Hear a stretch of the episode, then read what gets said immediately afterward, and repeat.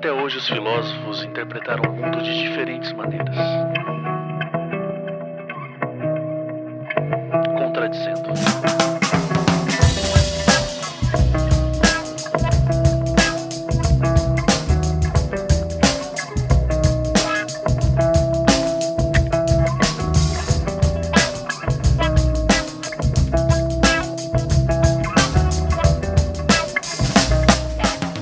Essa é a segunda parte do episódio Zona de Espera, que gravamos com o professor Paulo Eduardo Arantes. Se você não ouviu o primeiro episódio, eu te aconselho que você vá lá, volte, é, vai ter o link aqui embaixo, escute o primeiro episódio e depois volte a ouvir esse, tá? Esse episódio foi gravado ainda nos primórdios da nossa atual situação, numa noite de quarta-feira, dia 27 de maio, desse ano catastrófico de 2020. Uma pequena correção do primeiro episódio. Não foram o professor Bento Prado Júnior, mas Rubens Rodrigues Torres Filho, quem traduziu a obra de Paulo Hegel e a Ordem do Tempo para o português. Fiquem agora com o intelectual mais perspicaz do Brasil, Paulo Eduardo Arantes.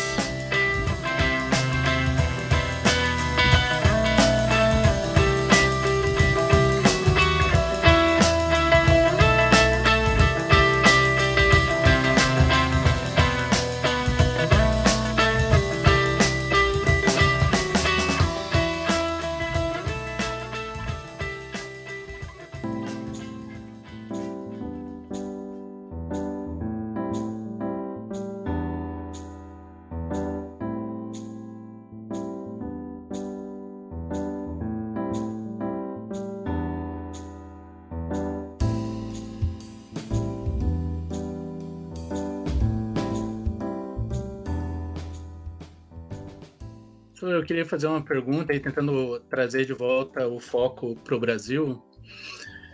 E aí é uma pergunta um pouco longa, porque eu queria citar um pouco o Roberto Schwartz num, numa entrevista que ele deu em 2019, em que ele, né, perguntam para ele, pedem para ele fazer um paralelo entre 64 e, e o que a gente está vivenciando agora. E ele responde o seguinte: ele diz, é, mal ou bem, em, bom, ele diz que as coisas são é, existem comparações possíveis, mas existe uma diferença bem fundamental, né? Então ele diz o seguinte: mal ou bem, em 1964, esquerda e direita prometiam a superação do subdesenvolvimento, horizonte com que hoje ninguém mais sonha. De modo que, apesar da derrota do campo adiantado, continuava possível, assim parecia, apostar no trabalho do tempo e na existência do progresso do futuro. E aí ele fala né, do nosso tempo, então, agora. Ao passo que o neo-atraso do bolsonarismo, igualmente escandaloso, é de outro tipo e está longe de ser dissueto. A deslaicização da política, a teologia da prosperidade, as armas de fogo na vida civil, o ataque aos radares nas estradas, o ódio aos trabalhadores organizados, etc., não são velharias nem são de outro tempo. São antissociais mas nasceram no terreno da sociedade contemporânea, no vácuo deixado pela falência do Estado. É bem possível que estejam em nosso futuro, caso em que os ultrapassados seríamos nós, os esclarecidos, sem esquecer que os faróis da modernidade mundial perderam muito de sua luz. Bom, aí, diante disso, né, do que ele disse, primeiro a pergunta básica seria se você concordaria, né, com, com o Schwartz nisso. E, e, daí, estendendo né, um pouco essa pergunta, então, é, daria para dizer que o, que o bolsonarismo seria uma espécie de, de expressão do novo tempo do mundo, é, no interior do qual nós somos, né, nós os esclarecidos, como diz o Schwartz, né, tentando nos colocar nesse, nesse barco junto com ele. Então, nós seríamos, de fato, os arcaicos nisso. É, em outras palavras, ainda, o bolsonarismo é o futuro, então, é a mais inovadora, tecnológica e bem desenvolvida forma de organização social? Seria possível afirmar isso? É, digamos, parece quase mais uma volta no parafuso da dialética do esclarecimento, assim, pensando dessa maneira, né? Como se tudo racionalmente mediado é, aprofundasse a regressão. E eu penso isso, me desculpe alongar um pouco aqui, mas porque se a gente pensar num cenário, por exemplo, das eleições de 2018, que nos mostraram como a gente estava atrasado com relação, por exemplo, aos usos, aos usos da tecnologia, é, como o Big Data, por exemplo, né, como a gente realmente vivia num mundo de arcaísmo mesmo, né? E o cenário não parece ter se alterado muito, a gente parece estar sempre correndo atrás do bolsonarismo, parece. Não é isso. Ok. Vamos, vamos lá. Me diga uma coisa. Nós temos limite de horário?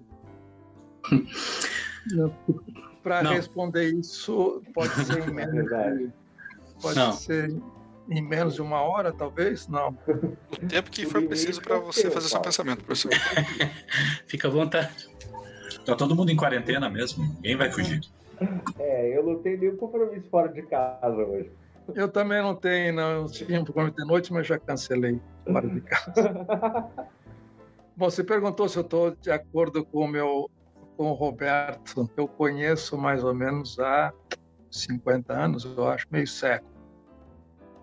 É, bom, se eu estou de acordo com, com a entrevista dele.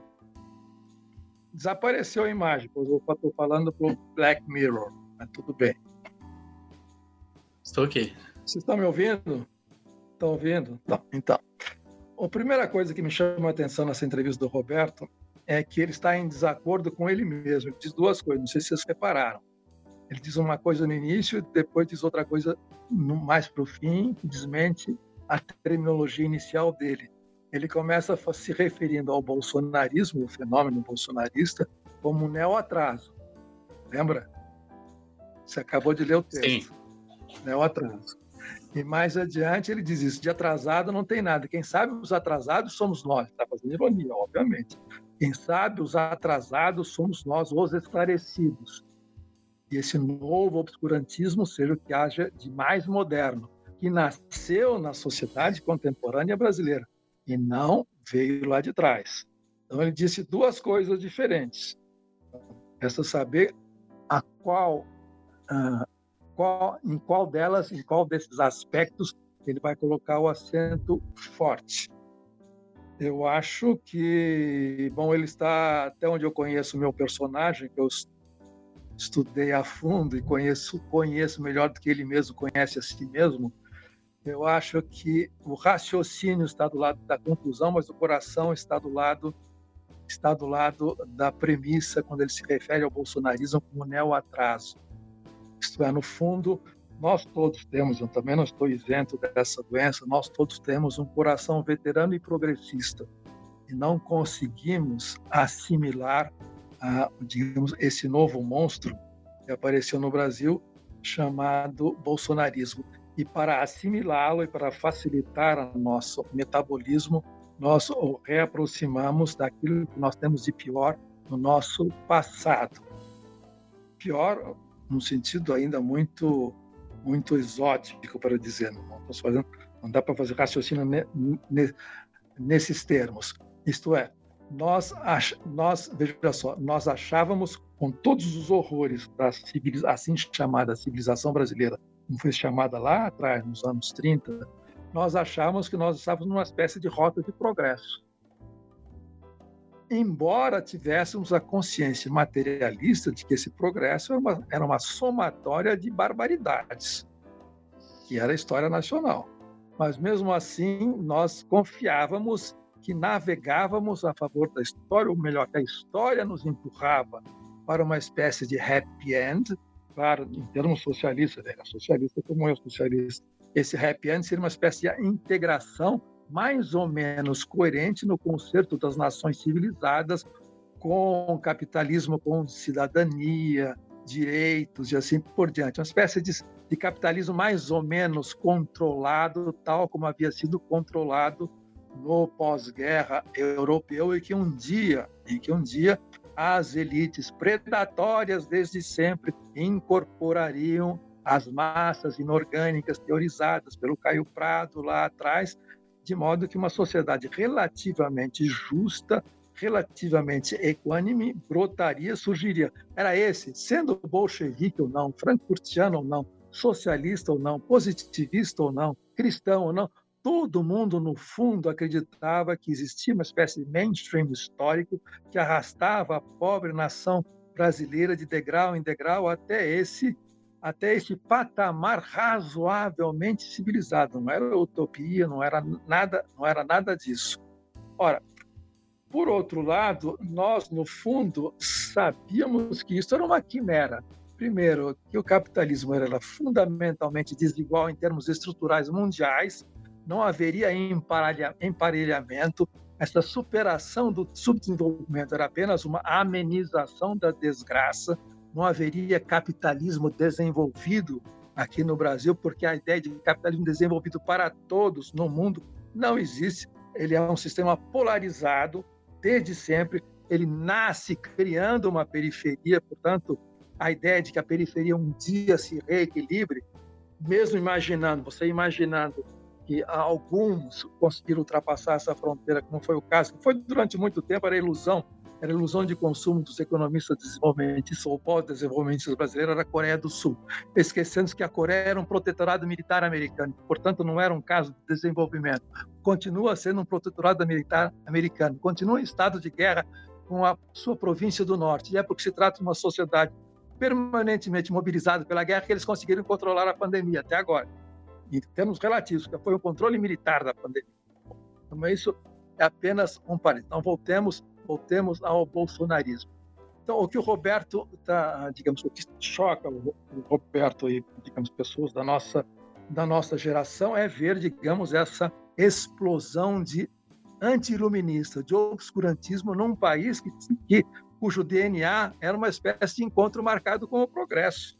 Então, jamais imaginávamos pudesse haver essa destruição sistemática, uniforme. A Gleichschaltung nazista era isso, a sincronização de todas as etapas em todos os setores da sociedade, da cultura ao meio ambiente, tudo está sendo destruído. É para ser destruído. Nós nunca víamos isso. Nunca vimos isso, porque nunca vimos a extrema, uma extrema-direita inédita no Brasil, de fato, no governo. Portanto, a ideia de governo não faz mais sentido. Imaginar que haja um governo extremamente não existe governo extremamente existe outra coisa nós vamos, estamos começando a experimentar agora e vamos esperar de maneira mais maneira mais forte na próxima etapa isto é no segundo mandato que está pintando nós vamos não vamos nós vamos antecipar então nós estamos diante de um fato esse fato novo brotado numa sociedade como a sociedade brasileira que tinha esse compromisso esse encontro marcado com um futuro mais ou menos de equilíbrio civilizado, assim por diante, tal como as coisas imaginávamos ser. Então aparece essa grande novidade, que emergiu, emergiu de fato com força, mas não sabíamos, porque havíamos subestimado, a partir de, de 2000, junho de 2013, quando uma semana, de, pelo menos eu falo de São Paulo, uma semana depois do triunfo, na rua, na batalha de rua, a direita apareceu, a extrema-direita apareceu e nos pôs para fora da rua a pontapés e a paulada. Nós não tínhamos visto isto. É, essa é a grande novidade.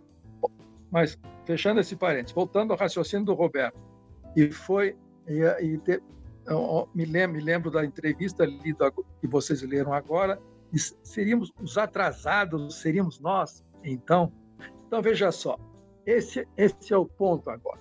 A grande história do progressismo brasileiro. E foi a expressão, os anacrônicos seríamos nós, Agora, não os progressistas em geral, os atualizados em geral, são anacrônicos, a esquerda não seria anacrônica diante desse, desse fenômeno? Não teria que começar a mudar as categorias diante desse fenômeno que apareceu agora que nós não sabemos? Ora, mudando, mudando deixando um pouquinho a perplexidade do Roberto, que é de todos nós, é de todos nós, que é uma espécie de luta contra a civilização que nós não imaginávamos, e, e ele está, de certa maneira, quem leva o raciocínio do, quem leva a primeira parte do raciocínio do Roberto, não a segunda parte, a enésima potência, aliás, um belo artigo chamado, acho que é Pedro Duarte, um professor de filosofia da PUC do Rio, se não me engano. Não sei se não, na PUC do Rio, não sei, uma, é uma universidade carioca, que escreveu, escreveu um artigo em meados do ano passado, em meados do ano passado, dizendo o seguinte: o futuro do Brasil dormia no nosso passado, estava adormecido no passado o futuro do Brasil. Novamente é o neo-atraso. Essa essa reatualização. Se nós quisermos, é re, essa, se quisermos raciocinar em termos de desenvolvimento desigual e combinado, é a reposição do atraso, como falava o velho Trotsky. Mas deixemos, deixemos isso de lado. Mudando, mudando de referência, eu vou fazer um pouquinho, eu vou lembrar, eu gosto muito de um artigo, ou de dois artigos que eu li na revista Piauí, passou a ser referência de toda a esquerda no Brasil, infelizmente. Não é infelizmente, em que ponto, a que ponto chegamos? É um consórcio de banqueiros que é o último farol de, de pensamento esclarecido no Brasil, que todo mundo lê e finge que não lê, enfim, comenta. Esse eu não conhecia, acho que é um jovem cientista político carioca chamado Emílio Lago. No último artigo da revista Piauí, nós estamos em maio, foi em abril que ele escreveu, abril ou março. Ele fez, ele tentou um segundo diagnóstico, já tentou várias vezes um diagnóstico do que é o bolsonarismo, o que significa essa extrema direita que eclodiu no Brasil e que não é semelhante à extrema direita tal como nós a conhecemos, que veio lá e desponta no entre guerras europeu e que alguma tenha teria que ver alguma coisa com integralismo no Brasil antigo, que não existe mais. Ele diz o seguinte: o bolsonarismo, depois ele vai dividir nos seus vários elementos, o bolsonarismo está inaugurando uma experiência inédita no Brasil, é a presidência da República, que foi exercido por vários, todos os medalhões, todos, todos os medalhões da velha República, depois toda a era Vargas, depois a era FHC, depois a era Lula, todos eles têm um ar de família inconfundível esse ar de família inconfundível, todos eles, eles são progressistas.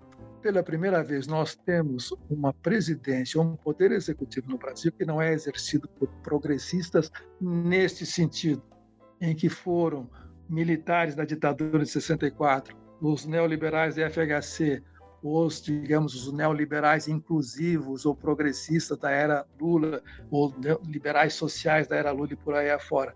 É uma coisa inédita. E esse rapaz, no Brasil, presumo que seja um rapaz, ele pôs, ele, ele apontou para o ineditismo disso. Pela primeira vez, há uma ruptura com essa tradição.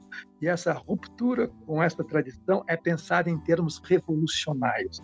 Esta será a primeira revolução brasileira de fato, porque ela está fazendo tábula rasa de todo o nosso passado progressista. Isso ninguém não passou pela cabeça nem de neoliberais, nem de social-democratas à brasileira, a maneira do lulismo, não passou pela cabeça de ninguém, nem por um, mesmo por, digamos o bolchevismo brasileiro, que foram os comunistas, que eram progressistas no sentido mais legal, imaginou fazer tábula rasa de uma civilização. E eles estão fazendo tábula rasa disso. Portanto, se, se, é um regime revolucionário que eles têm, eles têm, têm em mente. Veja só, mesmo o estrupício do nosso ministro da Educação, na famosa telenovela do dia 22 de abril que nós vimos lá, ele disse com todas as letras: Nós não viemos aqui para conversar e trocar figurinha com outro lado, nós viemos aqui para acabar com tudo isso, acabar com tudo isso, é fichinha, mandar prender o pessoal do Supremo, prender governador, isso é fichinha, isso é, isso é, é a varrição imediata. Nós viemos para acabar com tudo isso e fazer outra coisa. O Miguel Lago diz o seguinte: nós estamos experimentando a primeira, o que, que significa ter na presidência da República um perfil, perfil de rede social. Um perfil de rede social é justamente essa personalidade psicopata, para simplificar, sem inibições. Sem inibições é que exprime um movimento profundo que nós não estamos sabendo identificar. Portanto, que não há, não há, não há possibilidade de negociação com isso. Aí, com isso, nós já começamos assim. O que, que significa esse neo-atraso? Não tem nada de neo-atraso. É a mesma coisa que eu dizer que o Trump é um neo-atraso em relação à sociedade americana.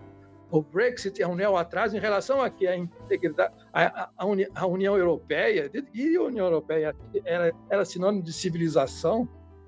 Aquele, aquele, governo, aquele governo de uma moeda sem constituição era, esse, era isso. Então, é neo-atraso em relação a isso. Então, o que, o que, o que, é, o que, é isso? O que, é isso? Está acontecendo no Brasil. Está acontecendo no Brasil de uma maneira pura, por assim, politicamente pura. Ah, nós estamos presenciando agora um interregno, um interregno que vai desnortear muita gente. Esse interregno agora é porque, taticamente, momentaneamente acuado, está negociando com uma coisa chamada Centrão, com a qual se governa no Brasil Governa-se com o Centrão desde quando? Desde o tempo do Juscelino Kubitschek. Quem não governou? Até o Getúlio governou com o Centrão. Ele inventou um Centrão duplo, com duas caras. Uma, uma, uma liberal e uma conservadora, uma trabalhista e a, e a dos coronéis. Bom, pela primeira vez chegou, e esse é o Miguel Lago que observou, quando o Bolsonaro foi eleito, o parlamento, o, o, Congresso que foi eleito, que é um dos piores da história do Brasil, mais conservador impossível, mais fisiológico impossível, então, era só tinha amor para dar e fazer uma grande presidência de coalizão.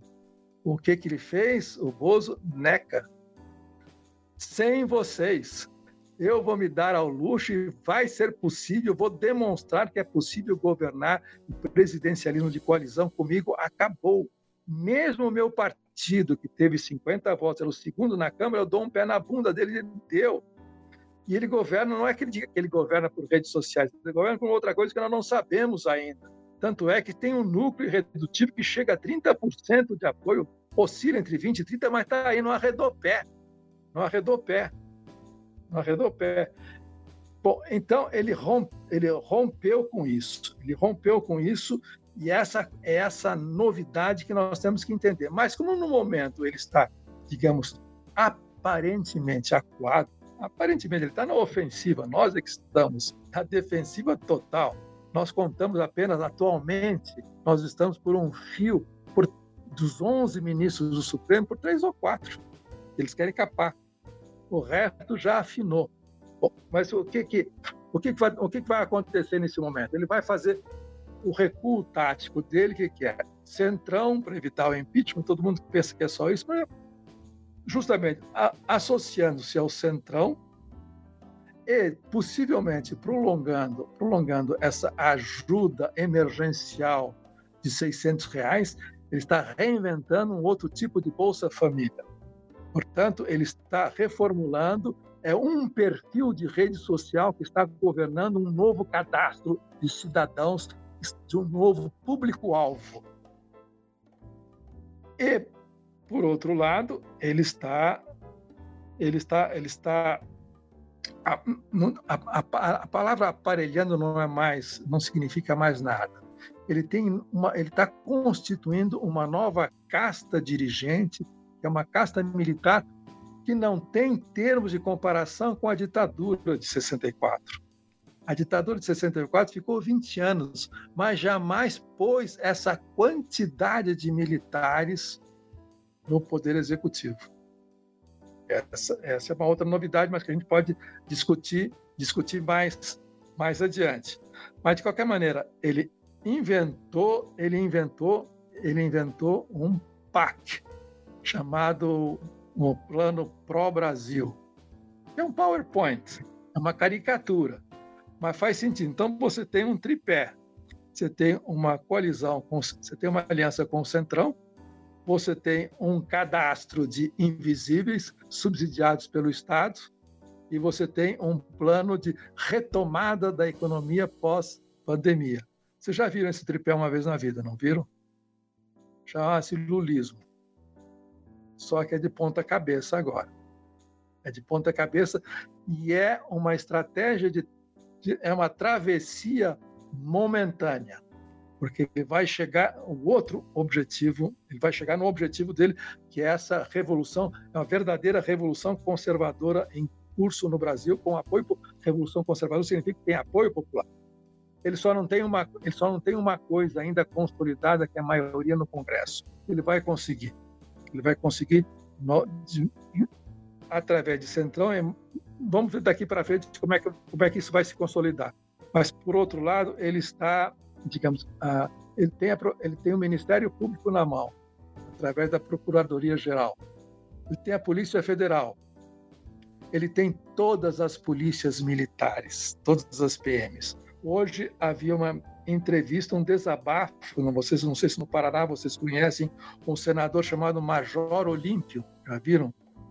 Uma figurinha é o típico cabo de esquadra, que acabou rompendo, foi expulso do convívio da prole, tornou-se inimigo. E é considerado, hoje ele estava reclamando, possivelmente está sendo ameaçado, é considerado pelos seus ex-colegas de fardo, PMs de São Paulo, ele era major, não chegou a coronel, como traíra. Para o Major Olímpico, que teve um milhão e não sei quantos votos, ser considerado pelos seus colegas que o elegeram, entre outras coisas, o PM, traíra, significa o seguinte, que o Dória está a perigo com a polícia militar dele. A polícia militar é inimiga dele, porque ele passou para o outro lado, porque ele rompeu o pacto de lealdade com o chefe. Você multiplica isso por 27 polícias militares e política e polícia civil, que é por definição aquilo que nós sabemos. Polícia civil era auxiliar da linha dura na, durante a ditadura. Quando a, o exército brasileiro começou a torturar, ele recorreu à polícia civil, recorreu ao know-how do famigerado Fleury. Bom, por aí vai. Então, nós, o que, o que nós estamos vendo se constituir diante de nós, diante de nós. Alguma coisa que um cientista político que é bem liberalzão, chamado Jan Werner Müller, que andou estudando os novos populismos. E, bom, tem lá uma, tem uma teoria liberal sobre os novos populismos, não é nada, mas enfim, ele andou estudando muitas coisas, e particularmente um fenômeno no qual nós devemos nos concentrar e estudar bem no que o que, que é aquilo lá que está acontecendo na Europa Central e na Europa do Leste. Por que, que esta nova onda, vamos chamar de conservadora, populista, reacionária, fascista, autoritária, como nós quisermos chamar, começou na, na Europa Central e do Leste, e não no, até quando, quando Trump chegou lá, quando o Brexit chegou lá, eh, mesmo Israel, que são os grandes modelos, esses europeus já estavam há 10, o Orban já está há 10 anos lá. Bom, esse Werner Müller disse na Hungria está se constituindo um fenômeno político novo chamado Estado-máfia. Ora, o que, que o Orban, o Orban fez tudo o que o Bozo está fazendo há 10 anos atrás, só que ele tinha um handicap eh, a favor dele, ele tinha maioria, maioria no Congresso. Segundo, esse novo fascismo Vamos chamar de fascismo para facilitar. Mas, mas eu acho que não é isso. Ele tem, ele é eleitoral sempre. Ele não pode prescindir de eleição. Ele precisa da legitimação da eleição e eleições que constituam uh, uh, governos majoritários. A, maioria leva a tudo. Por isso que ele diz: eu ganhei. Eu tenho 68 milhões de votos, portanto, mando eu. A maioria assim quer. Eu represento essa maioria. Portanto, a ideia de minoria, Estado, ele não compreendeu, ele acha que não sabe o que é Estado democrático de direito. Estado democrático de direito é justamente uma restrição do Estado para a proteção dos minorias. A democracia era isso, foi concebida pelos liberais lá atrás para isso. Portanto, aquele que perdia a eleição tinha a possibilidade de voltar na próxima, daqui a quatro, cinco anos. Agora, esses regimes majoritários, essa possibilidade de voltar é cada vez mais remota mas não por golpe, não por ditadura, justamente porque essas maiorias elas se refazem e essas maiorias se refazem precisam de várias condições para que possam se refazer. Mas voltando ao modelo húngaro, eu acho que é o modelo que ele está, assim como tinha a polaquinha na época do Estado Novo, tem um modelo húngaro agora, mais do que é mais do que mais do que o Trump. Trump é mais, é mais para seguir taticamente. O modelo húngaro faz justamente isso. Você tem você nomeia os novos ministros do Supremo tem maioria no Supremo. Portanto, o Supremo passa a ser uma linha auxiliar do Executivo. Você tem todos os órgãos de controle na sua mão, da fiscalização de imposto, de polícia, por aí adiante, até a nomeação de reitores e diretores por listas triplas fajutas das universidades das unidades. Você tem a imprensa, tem a mídia, está chegando. Olha, a mídia, ele bombardeia a mídia contra ele, a mídia contra ele são dois canais de televisão, a Globo sozinha, a Globo, talvez a Band, três jornais, Estadão, Folha e o Globo, Correio Brasileiro, quatro jornais, num mundo de jornais em São Paulo, no, no Brasil. De modo que.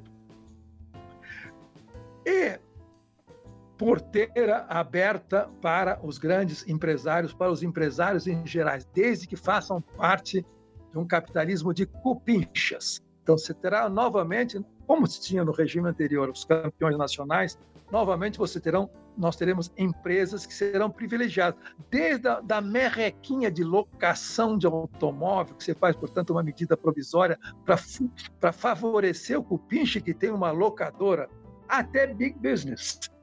Entra e sai. Então você terá uma, uma, uma espécie de conglomerado de capitalismo, de, de, de compadres capitalistas, é um capitalismo político, ou todos os órgãos de controle na sua mão e, portanto, você pode perseguir, você pode anular, você pode vender, você pode fazer operações de, de compra hostil de todos os seus inimigos políticos. É o que ele está fazendo, é o que ele já vai fazer, é o que está anunciando que ele vai fazer, mais as TVs que ele tem na mão, de modo que tá, você está formando justamente um Estado máfia nesse sentido, um Estado máfia nesse sentido. E o resto é política de terra arrasada de terra arrasada. Nós esquecemos que a milícia, como, como diz o Cláudio lá no, no Rio de Janeiro, a milícia é o Estado. A milícia é Estado, é ex-policial, ex-militar, ex-bombeiro ou bombeiro milicial, policial e militar. Ele, está, ele tem informações privilegiadas do funcionamento do Estado. Então você junta, você junta tudo isso. Você tem, digamos, não, não existe mais qualquer a ideia de direito não, não faz direito trabalho não faz sentido. Isso é, isso, é, isso é mel na sopa. Por isso que o modelo chinês é o sonho de consumo de todo o capitalismo mundial. Democracia e capitalismo não tem absolutamente nada a ver como nós sempre dissemos. Nós a esquerda sempre dissemos. Democracia é nossa. A democracia foi uma invenção proletária para não morrer. Para não morrer quem tinha interesse na democracia era o proletariado e baseava-se na ideia de troca de equivalentes, portanto, de equivalentes de direitos. No momento que você que, que esse proletariado começa a sair politicamente de cena, a democracia não faz, não faz mais sentido. O capitalismo não precisa de democracia, ele precisa de contrato. É diferente. Aí o, o contrato, o contratualismo, nessa situação mafiosa, passa a ser negociado as suas cláusulas com maior ou menor pressão. Por isso que o Trump diz: eu negocio qualquer coisa. É baseado nesse tipo de contrato. Bom, essa, essa para que essa, isso se configure, ah, bom, aí alguém vai dizer, mas nada mais atrasado do que isso. Voltariam nossos amigos, nós nada mais atrasado do que isso. Isso aqui já foi descrito, isso já foi descrito uma vez, o funcionamento disso, digamos assim, metaforicamente, e está lá onde Grande Sertão Veredas é o sistema jagunço, que é um estado de exceção por excelência. O Willy Boller tem um belo livro sobre o Grande Sertão Veredas, demonstrou isso. O sistema jagunço é um sistema jurídico de exceção. Por isso que tem o Grande Tribunal do Sertão. Lembra do Grande Tribunal do Sertão? Tem um grande julgamento. É justamente ele se repro... o sistema jagunço se reproduz dessa maneira. Então nós temos alguma coisa que se parece com o sistema jagunço e por outro lado é a configuração da sociedade contemporânea tal como ela se apresenta agora. É aquela reviravolta do ressentimento no interior do capitalismo que nós estávamos dando. Portanto, daí o lado destrutivo e autodestrutivo. E autodestrutivo. As pessoas estão indo para o precipício, para o fundo do poço, cantando um hino. Poderia cantar isso em alemão, já foi cantado isso há algumas gerações atrás. Mas é isso que nós estamos vendo. Isso é uma ruptura radical na sociedade brasileira e não é imposta de, de cima para baixo. Não foi um grupelho que, através da analítica, da Cambridge Analytica, que manipularam eleições e assim por diante, que, que o povo está lá pulsando. Não é isso. Não é isso. Tanto é que, se nós removermos o poço, é possível, num acidente de percurso, um erro tático, ele pode ser empichado. Mas a bola vai cair no mesmo campo. O vice é exatamente isso escarrado. É, é impressionante. Menos, menos, menos, digamos, a coreografia do, do Bozo, que não tem, porque ele, de fato, ele é um líder carismático, extremamente, mas ele é. Ele não é chamado de mito à toa. Só que o, o, o Mourão, por isso que ele, ele, é, ele é tudo menos burro, ele diz: Olha, vocês ficam falando de mim que eu sou tosco, o Mourão é muito mais tosco do que eu, e cai na gargalhada o Mourão é barra pesada. E companhia é barra pesada. E temos aí temos um ingrediente novo também. Ingrediente novo, aí eu completo o meu quadro do bolsonarismo a caminho, dessa revolução conservadora a caminho. O ingrediente novo são esses 3 mil militares. O que, que isso significa? Esses 3 mil militares, eles foram recrutados, digamos, vamos assumir de boa fé.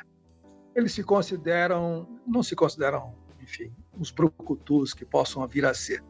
Considero boas, pessoas bem preparadas, uh, meritocráticas, que fizeram carreira estudando, tirando boas notas, fazendo curso de especialização e que vão devolver alguma coisa para o Brasil nesse aprendizado técnico que eles têm, de excelência e por aí afora. Estão sendo recrutados porque não há onde recrutar o quadro técnico da nova elite dirigente brasileira, porque a classe política foi totalmente queimada, arrasada, os sindicalistas dirigentes de fundo de pensão, idem, e por aí afora, os intelectuais banqueiros de FHC, idem, por aí afora, onde é que eu vou recrutar? Os militares que fizeram esse cálculo de voo estratégico, essa aliança, é uma estratégia em pinça. Vocês, extrema-direita, ganham a rua e nós garantimos o governo. É mais ou menos isso, como quadros técnicos.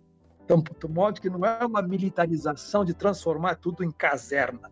É diferente disso. É uma coisa nova que nós não estamos percebendo. O que, que esses quadros estão fazendo lá? Ora, esses já são 3 mil militares recrutados no governo. Todos os ministérios estão sendo. O IBAMA foi militarizado, pode ser para o militar, provavelmente pode ser para o policial federal, por polícia, por delegado de polícia. FUNAI, né? e por aí afora. Vai ser na cultura, cedo ou tarde vai ser, já é, na, já a saúde já é. Nós esquecemos que existe médico militar, existe que a enfermagem é uma profissão militar, foi inventada na Guerra da Crimeia. Nós esquecemos dessas coisas elementares. O que, que, que significa a, a, o militar entranhado na vida civil? O que, o que, que é isso? Mas voltando. Voltando, esses 3 mil militares, alguém assinalou isso uma vez num seminário ano passado, eu não posso dar os créditos, senão o ferro a pessoa. Em Brasília, o que se nota atualmente, já são seis meses de governo Bozo, o que se nota atualmente em Brasília é que os militares não têm mais nenhum constrangimento em aparecer em locais públicos uniformizados, quando for necessário.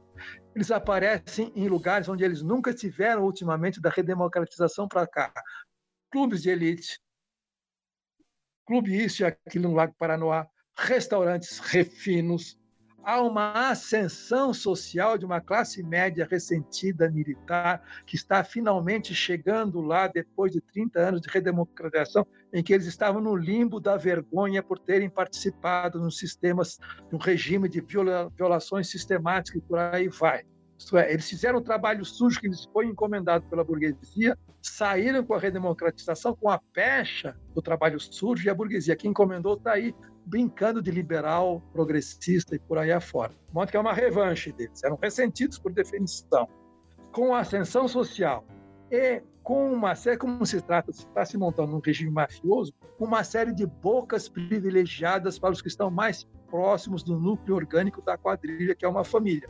Uma família shakespeariana, digamos assim, eles vão acabar se matando uns aos outros, não sei. Já estão assim. Bom, de modo que nós temos a a única coisa, o único lugar em que está havendo mobilidade social ascendente no Brasil neste momento é no meio militar. E você acha que eles vão largar esta oportunidade histórica por um impeachmentzinho, por um conflito entre poderes que devem viver harmoniosamente? Não porque eles são golpistas, porque isso é uma chance histórica de ascensão social e, portanto, lá dentro você não sai tão facilmente. E tanto faz se com Bozo sem Bozo. Com Bozo facilita, porque o Bozo mobiliza a rua. O moral é carisma abaixo de zero. Mas é o mesmo campo. É o mesmo campo.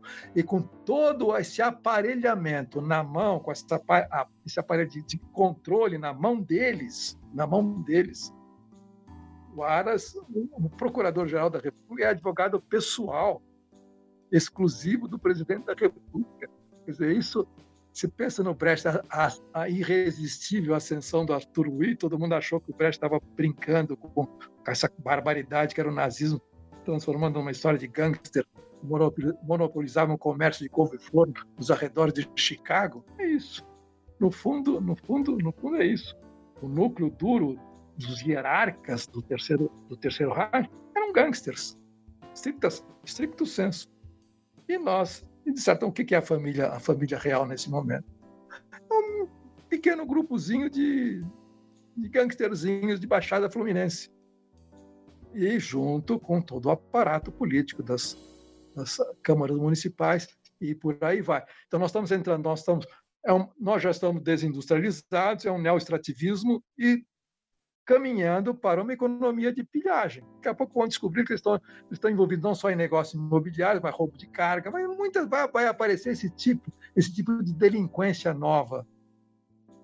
Bom, como, como o grande empresariado está, tem porteiras abertas com, a, com aquele o mente capital, aquele insano do Guedes e assim por diante, você vende essa porra do Banco do Brasil, até os caras não, não é porra assim, isso é um processo demorado, porque tem que dividir as participações acionárias, mas para ele é vender essa porra de uma vez, onde nós, onde nós estamos. Bom, isso, isso é novo, isso é novo e nós não falamos ainda da, digamos, da, da substância social disso, o impulso social disso, que, tá, que pode sair o bolso, que está lá, está lá embaixo, está lá embaixo, que é uma sociedade cada vez mais violenta, mais pobre e mais ignorante. Aí sim, aí os sonhos progressistas de integração daquele, daqueles impasses orgânicos pensados pelo Caio Prado voltam novamente a aflorar, a nos assombrar. Ora, para a gente poder, a resposta à altura é encarar essa novidade que nós nunca encaramos. Por isso, a esquerda morreu. Não, não morreu porque ela foi. Ela morreu porque mudou. O século dela mudou. Você falou muito bem, nós somos um anacronismo perto disso, nós somos anacronismo. Aí todo mundo, não, vamos responder também elegendo um perfil, vamos usar redes sociais e assim por diante, vamos ganhar na próxima rodada, a gente ganha elegendo o nosso perfil, perfil do bem. Isso é possível? O perfil é do antagonismo por definição.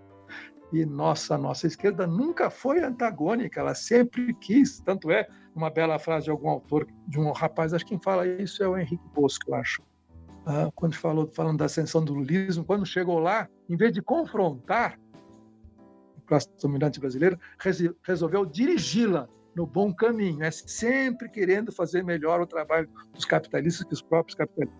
Né? É a única coisa que nós temos em comum com a social-democracia europeia. Só que lá tinha muito dinheiro para fazer isso. E aqui teve um dinheirinho, teve aquela merrequinha daquele boom das commodities que durou justamente dois mandatos. Terminando o boom das commodities, não tem mais dinheiro para distribuir, e sem dinheiro para irrigar essa sociedade que está se crapulizando, num certo sentido, nada feito.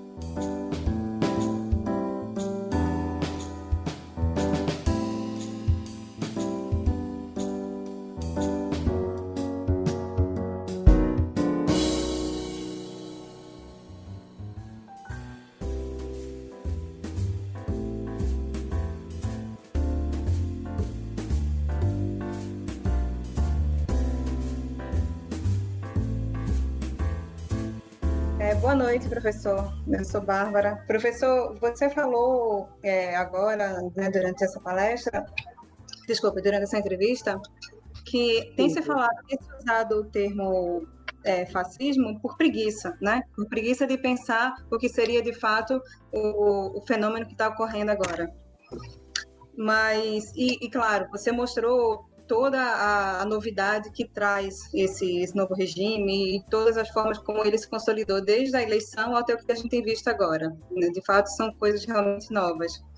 Mas pensando nesse nosso passado autoritário e a anistia que a gente fez e a impossibilidade de rever o nosso passado autoritário, seria errado afirmar que o bolsonarismo ainda seria algum tipo de resquício da ditadura a qual a gente ainda tem um legado forte do qual a gente não consegue se separar, haja visto o tamanho de militares que ainda há no poder, que ainda se arrogam, se arvoram a serem os grandes defensores da ordem constitucional desse país? Bárbara, eu acho o, o seguinte, o que nós estamos, assim, em termos de, uh, digamos, trajetória do pensamento, se é que se pode chamar de pensamento militar ou prática militar no Brasil contemporâneo ou moderno, eu acho que finalmente, finalmente, se poderia dizer que a, a linha dura do tempo da ditadura conseguiu juntar-se com a linha da distensão geiseliana e formar um bloco só. Essa é, digamos, e ao, ao bom, aí eu tô, digamos, eu não sou especialista, não sou estudioso das forças armadas no Brasil, tem muita não tem, deveria ter mais gente estudando, estudando o fenômeno Mas eu acho o que o mais, o mais assustador, primeiro, de certa maneira, o que os indispôs com o lulismo, eles estavam, eles estavam em boa paz com o lulismo que estava financiando, armando, equipando, atualizando em termos tecnológicos, estava prestigiando as Forças Armadas. O Lula, o lulismo jamais antagonizou as Forças Armadas. Até que num determinado momento, digamos, como pesasse a consciência e, de certa maneira, não houvesse uma espécie de pressão moral inventaram a Comissão das Verdades, na verdade, porque havia uma pressão internacional, porque o Brasil estava para trás no que diz respeito à política de direitos humanos. Era impensável que não houvesse uma revisão disso, como a Argentina fez, o Chile fez, sobretudo a Argentina. Mas a Argentina fez porque os militares perderam a guerra para a sua majestade imperial britânica nas Malvinas. Se não fosse aquilo, não ia acontecer, não. Eles foram derrotados pela Thatcher, isso que é verdade foi ela que terminou com a ditadura na Argentina e que colocou os militares argentinos de joelhos. Por isso que eles estão até hoje de joelhos. Aqui não aconteceu isso. Nós sabemos como é que foi a, como é que, como é que foi a transição. Bom, mas a gota d'água foi aquela comissão da verdade. Aquela comissão, aquela comissão da verdade que dispôs de certa maneira, embora fosse uma comissão estricto senso para inglês ver, para a comunidade internacional ver, porque não ia acontecer absolutamente nada em termos jurídicos, porque a lei, aquela lei acelerada de anistia, já havia sido ratificada pelo infame Supremo, querem fechar agora, o infame Supremo, o STF ratificou aquela lei e há votos infames. Só ler, não vou dar nomes, porque, enfim, todo mundo agora na mesma barricada, no mesmo combate, é a última resistência e por aí vai. Bom, de, portanto, de certa maneira, o regime de 64 ele nunca acabou. Então, foi uma trégua de convívio com os civis, desde que certos limites não fossem ultrapassados. Ainda que simbolicamente, a Comissão da Verdade foi ultrapassado simbolicamente, porque durante dois anos, embora não fosse dar em absolutamente nada, durante dois anos se evocou, se revolveu todo aquele lamaçal de atrocidades sanguinárias cometidas pelo regime. E isso ficou, ficou atravessado. Na primeira oportunidade, ficaram quietos, porque estavam certos que depois da defenestração da Dilma, quem voltaria seria a diretora tradicional, neoliberal, Alckmin da vida, e a vida, a vida seguiria. Mas havia sempre a possibilidade de revanchismo por aí afora, e teve a chance do mito derrotar a esquerda, então eles embarcaram naquilo. Embarcaram naquilo para reassumir, reassumir pelo voto. Então nós vamos voltar e vamos limpar a nossa ficha de ter feito sozinho o serviço, o trabalho sujo que nos foi encomendado. Nós vamos voltar pelo voto e vamos governar. Bom, aqui começa, começa o nosso drama. Eles voltaram para governar o quê? Em nome do que nem eles sabem. Nem eles sabem, eles não têm nenhum projeto estratégico, eles não têm nenhum estímulo, eles não têm nenhum, não têm nenhum inimigo estratégico que impulsione alguma política nacional, assim como, historicamente, foram os militares que industrializaram o Brasil. A industrialização da era Vargas, que começa com o Estado Novo, foi impulsionada por uma ditadura, Estado Novo, e foi impulsionado pela pressão dos militares. Os militares industrializaram o Brasil. Os militares retomaram essa industrialização na ditadura de 64. Eles voltam agora ao poder pelo voto, ocupam administrativamente como classe dirigente, 3 mil militares é uma classe dirigente no Brasil, quando o Brasil já não é mais uma sociedade industrial, é uma economia estagnada e neo-extrativista. E, portanto, sendo uma economia estagnada e neo-extrativista, do ponto de vista tecnológico, a chance histórica dos militares é praticamente nula. Mesmo a indústria bélica incipiente, que o lulismo impulsionou na onda do Brasil potência, é apenas uma ficção perto da, digamos, perto da tecnologia 4G, 5G das Forças Armadas Americanas e da China atualmente. Não é nada daí a aliança incondicional e subalterna com os Estados Unidos, que não tem mais o sonho, a independência sonhada pelo Geisel, romper o acordo militar com os Estados Unidos, hoje é impensável, porque não somos mais uma sociedade industrial e os militares sabem disso. Antes, eles não têm mais nenhuma perspectiva. Então, eles chegaram ao poder pelo voto, estão com a faca e o queijo na mão, são, tem tudo, previdência especial, carreira especial, aumento, tudo especial para eles, empregos, sinecures, assim por diante, e não sabem o que fazer disso, e aos poucos estão sendo engolidos por esse sistema mafioso de poder que está se constituindo como parte integrante deles. Daqui a pouco eles vão começar a delinquir também. O homem está, ele está, ele está, ele está produzindo o armamento, o rearmamento é rearmamento miliciano, é rearmamento de Freikorps no antigo Terceiro Reich. E os militares estão embarcando nisso. Estão embarcando nisso em nome dessa comodidade social, dessa ascensão social. Quando eles perceberem, eles estarão participando de negócios especiais dirigidos por militares, tal qual um lugar que, novamente, com sinal invertido, que eles jamais imaginariam que fosse, fosse alcançar, que é a Venezuela. Daqui a pouco vai ter mais general do que soldado no Brasil, como tem 3 mil generais na Venezuela. Eles vão controlar todos, vão começar a controlar tudo e participar de negócios especiais. É impossível que isso, que isso não, não, não ocorra. De modo que é esse, como se nós tivéssemos retomado o projeto da ditadura no seu estágio final. Lembra do estágio? Bom, você é muito moça, você precisa ser historiadora para saber disso. O estágio final da, da ditadura, a ditadura terminou num mar de escândalos: hiperinflação, dívida externa impagável e um escândalo atrás do outro. Um escândalo, um mega escândalo, todos os generais metidos nesses escândalos. Isso vai acontecer. Quando nós vendermos o segundo mandato, a porra do Banco do Brasil, se acha que eles não vão participar dessa porra privatização, não vai ter general metido nisso, não vai ter coronel metido nisso. O Heleno ganha, o Heleno, está na imprensa, ganha 60 mil reais. Isso é uma bobagem, ninguém vai raciocinar em termos de salário. Mas para os militares que estão lá bonzinhos, fazendo o dever deles na caserna e assim por diante, que progridem, progridem de maneira muito dificultosa, de estrelinha em estrelinha até o generalato, você acha que isso deve cheirar a quê? Ou é, ou é nós ou é não é ninguém, ou é todo mundo ou não é ninguém. E esse não é isso é todo mundo vai começar a ramificar então, eles vão começar a ter atritos com a prole imperial por postos no BNDES, por postos na Caixa Econômica, por postos na estatal assim, por postos em Itaipu Nacional e por aí afora. Porque vai ser, são duas alas de uma quadrilha que está se formando, não no quadrilha no sentido trivial. É uma outra, é uma coisa nova que nós não, nós não sabemos. É uma, é uma economia, quer dizer, é uma economia estagnada uma economia estagnada, não. O cobertor, mesmo lá em cima, é muito curto. Para embaixo aqui acabou. Embaixo aqui já é aterro sanitário, social.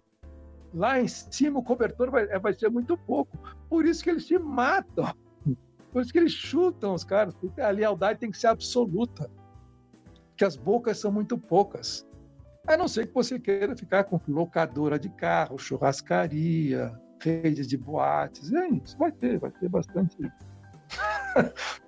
Não, o mais, mais assustador é que eles não sabem o que fazer. Se me perguntarem, eles tomaram conta, militarizaram o Ministério da Saúde. Bom, podemos imaginar que, portanto, é uma, é uma espécie de enorme resposta militar a uma crise humanitária.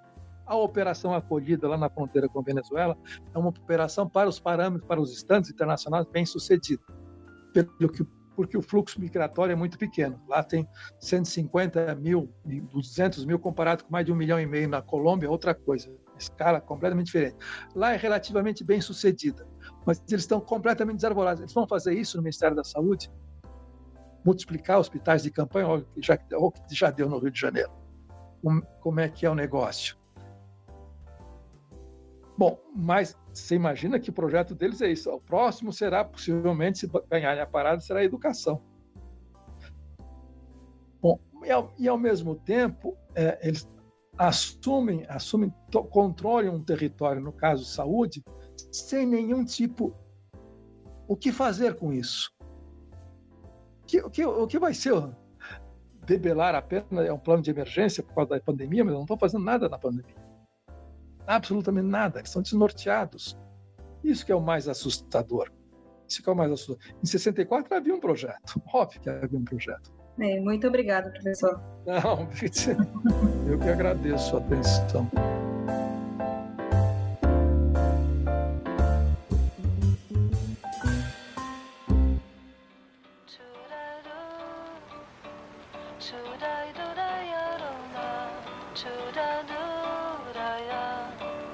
Eu vou mudar um pouco de assunto, professor, aproveitando que a gente está aqui entre filósofos, é, e fazer uma pergunta um pouco sobre é, como os filósofos têm reagido né, a essa situação nova aí.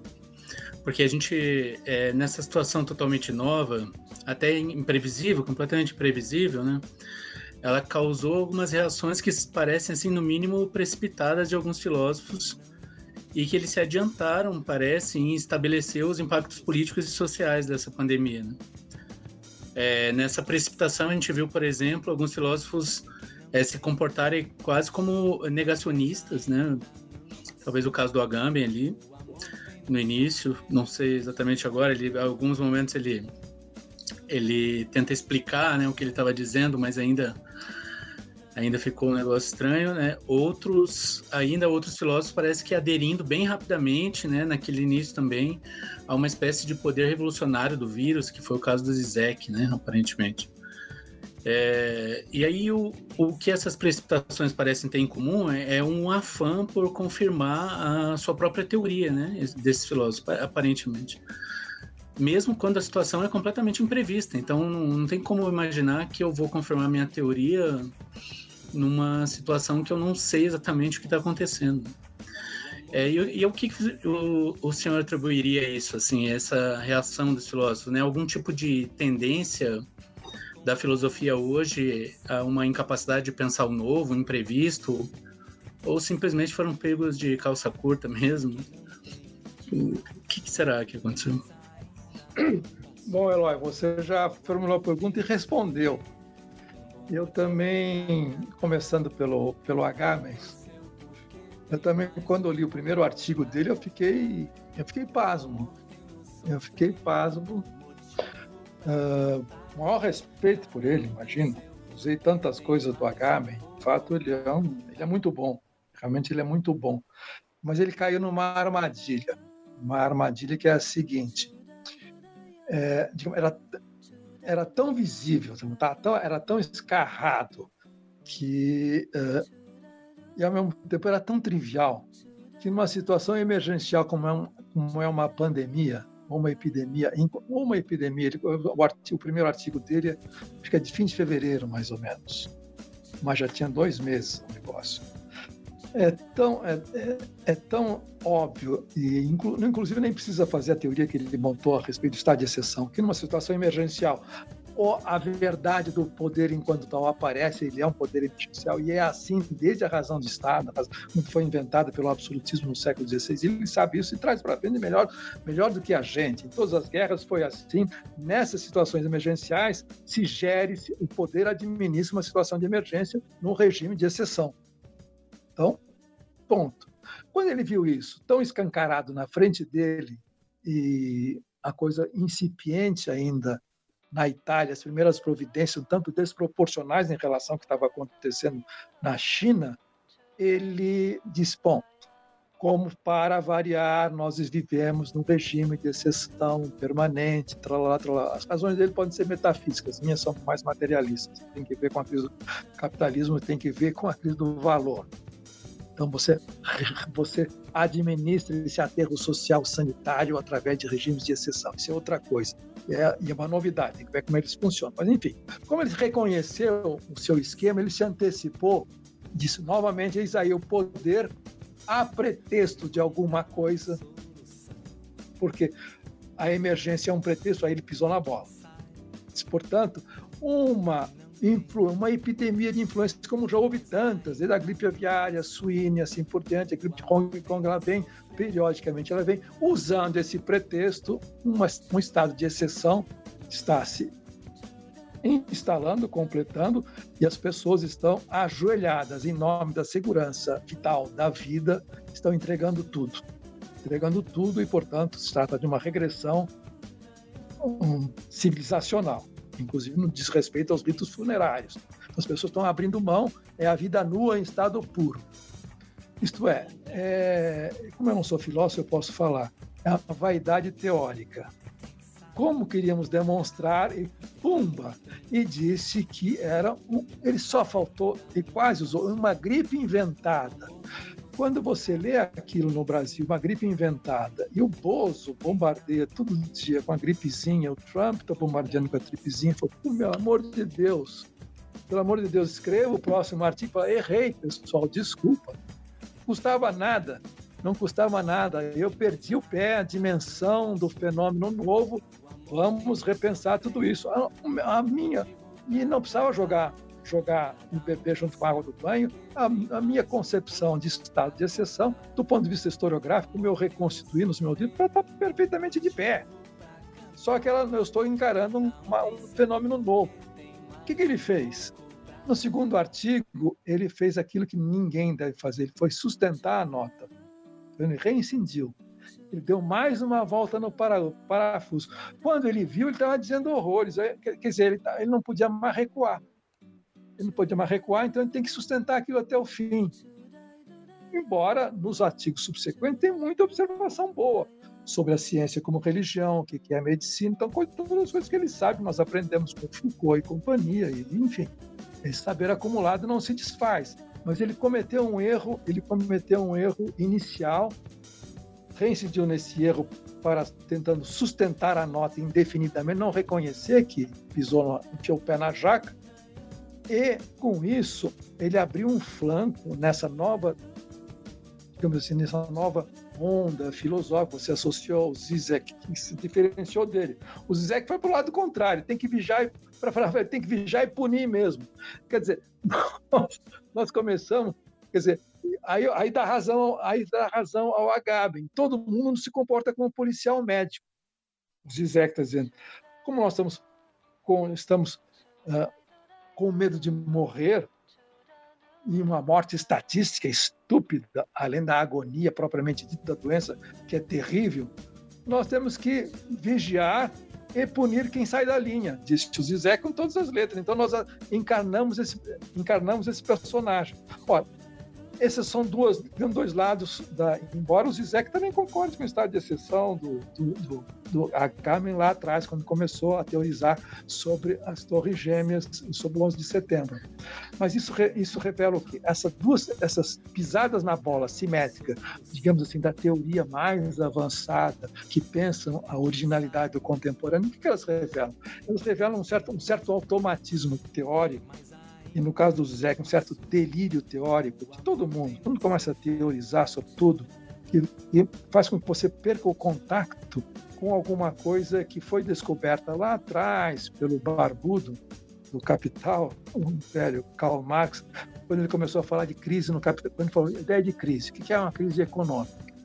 Bom, a crise tem vários sentidos, uma acepção médica, tem uma acepção jurídica e tem também uma acepção ideológica. É um momento em que você de resolução de um conflito, em que as forças se rearranjam e, e, portanto, você tem ou uma cura de uma doença, ou uma absolvição num tribunal, ou a redenção numa perspectiva teológica sacral. Ora, o que o Marx disse foi o seguinte: essa crise econômica não é uma crise material de um sistema que entra numa, num regime de disfuncionalidade. Ela é uma crise vivida. Por isso a minha teoria, da, a, minha teoria do trabalho, a minha teoria da força, a teoria do valor, ela tem, tem duas dimensões. Tem uma dimensão sistêmica e tem uma dimensão social. Portanto, é uma crise vivida. Portanto, ela é como se o, é como se o médico chamado para tratar de um doente padecesse da mesma doença.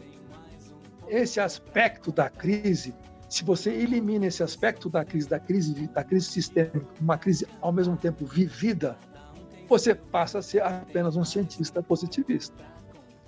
O Marx rompeu, isso é o primeiro a dizer. A concepção do mundo como crise que eu estou lhe propondo tem esses dois lados. Por isso que tem que ter o famoso agente, sujeito, assim, tem que ter uma subjetividade no meio, na solução dessa crise, porque ela implica em sofrimento, alienação e por aí afora. Se nós perdemos o contato com isso, nós vamos começar a delirar do ponto de vista teórico. Aí vamos fazer ontologia, o estado de exceção e por aí vai arqueologia do direito, e dizer, olha, isso é um pretexto para o controle social, que é uma categoria que paira no céu das ideias. Só que as pessoas que estão controladas estão padecendo e têm reações as mais diferentes possíveis, dependendo da sua situação social de classe, inclusive.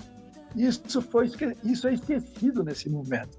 Não que a perspectiva de classe resolva tudo. Significa que você, num certo.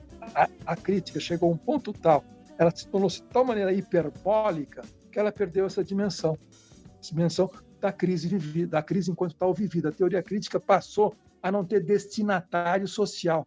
Por mais que você reconheça que a classe, a classe a classe trabalhadora organizada de um século, de dois séculos atrás, completamente deslocada, ela está em outro lugar que nós não sabemos direito o que é, ela pode estar nos serviços essenciais. Nós como nós mudamos de paradigma, nós ficamos completamente perdidos. Daí essa, essas pisadas de bola teóricas monumentais. E se esquece de, das coisas mais elementares possíveis. Não é necessário ter a teoria correta do valor, como, é que valor como é que se cria valor no novo, na nova configuração produtiva do capitalismo, para você ficar não fazer nada você perde, não fazendo no sentido político, você perde essa dimensão da crise vivida. E a crise vivida, onde é que ela está nesse momento? Ela está nessa revelação sensacional que nós não estamos, percebemos, que é a questão dos serviços essenciais. Ora, ora, ora, a famosa classe operária organizada, a ideia de classe, tal como E.P. Thompson tinha pensado, saiu de cena. Tudo bem, concordando que ela saiu de cena, mas ela deve ter voltado com outra, com uma outra fantasia que nós não sabemos, com outro figurino que nós não sabemos. E, e, e, por que, que ela saiu de cena? Por que, que ela está desmoralizada na Europa, nos Estados Unidos? Porque ela perdeu seu poder de veto. Ela não é mais uma voz ouvida na crise. Tem alguém falando em nome da classe trabalhadora para como vai administrar essa pandemia? Não, não tem. Porque ela, perde, por que, que ela saiu? De, porque ela não tem mais voz. Ela perdeu seu poder de veto. Ela perdeu seu poder de veto porque a produção agora com a com a terceira revolução industrial, a produção está expulsando força força de trabalho viva. Ela está indo para outro lugar que nós não sabemos. Não vamos discutir isso agora. Mas voltando, então chega no serviço essencial. Há uma paralisação por decisão política, não foi uma paralisação de economia, economicamente sistêmica, decisão política. Paramos a economia. Tem que parar. Senão o sistema vai saturar para depois retomar. No momento que para, eles inventam alguma coisa chamada serviço essencial, trabalho essencial, serviço essencial. Ora, então eles inventaram gente que está trabalhando e que é essencial e que, portanto, em princípio, se é essencial, tem poder de veto. Você pode parar, pode fazer greve no sentido antigo. É uma coisa extraordinária. Aí eu, eu me lembrei, outro dia lembrando também uma definição do, do, do aquele do antropólogo anarquista, o Greber, que diz o seguinte: quanto mais é essencial uma atividade no trabalho, ou de simplesmente de negação da entropia, porque esse serviço essencial é justamente para impedir que a entropia social avance. Quanto mais essencial ela é, mais pior remunerada é. Tchan, tchan, John. Quanto mais essencial é, e mais pauperizada é, mais explorada é, menos remunerada é. Nós não ouvimos isso, essa musiquinha antes, a meu ver, há 150 anos atrás, mais ou menos em fevereiro de 1948. Era esse esqueminha básico, estava lá. Então, uh, e depois, mais adiante, num outro escrito do amigo, do parceiro do autor, do, o outro coautor desse, desse textozinho de 1848, disse: Olha, vai lá na, na a classe, a, a, situação da classe trabalhadora inglesa é assim.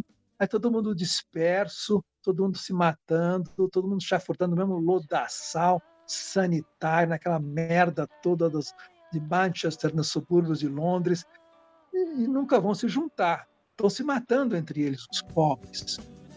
Bom, e, e, ao mesmo tempo é essencial, não é essencial? Você imagina o seguinte: E foi uma hipótese, eu, já, eu disse uma, lembrei disso numa live qualquer outro dia, uns dois meses atrás. A Saskia Sassen, que é uma urbanista holandesa, mais radicada em Londres, eu acho, atualmente, quando começou a levantar o tema dela das sociedades globais em meados dos anos 90, ela diz o seguinte: Nova York é a principal cidade global, o terciário avançado do mundo e assim por diante. Se pessoal, o pessoal do serviço de esgotos, limpeza de rua, policiamento, sistema de delivery, faxineiros, de pararem, pararem em Nova York, cidade global, Nova York se afoga, literalmente, Zasasca, se afoga na merda. Então você imagina o seguinte: se esses serviços essenciais forem de fato, vamos provar que são os essenciais. Se não há mais delivery de porra nenhuma em nenhuma mega cidade, nenhum pacote vai ser entregue, nenhuma pizza vai ser entregue, nada vai ser entregue. O que, que se faz? Vai pôr o quê? Vai pôr o quê? Caminhoneiro no lugar? Vai pôr polícia militar no lugar? Vai pôr militar no lugar fazendo esse serviço de base, armando um acampamento militar? Vai militarizar esse trabalho? Vai, essa ideia pode aparecer no Planalto se acontecer alguma coisa. De modo que nem tudo está perdido. E os filósofos é, continuam errando a mão. Ainda bem que eu abandonei essa categoria faz tempo. Tchauzinho, boa noite. Foi um prazer ouvi-los. Um bom motivo para cantar, cada um tem seu porquê.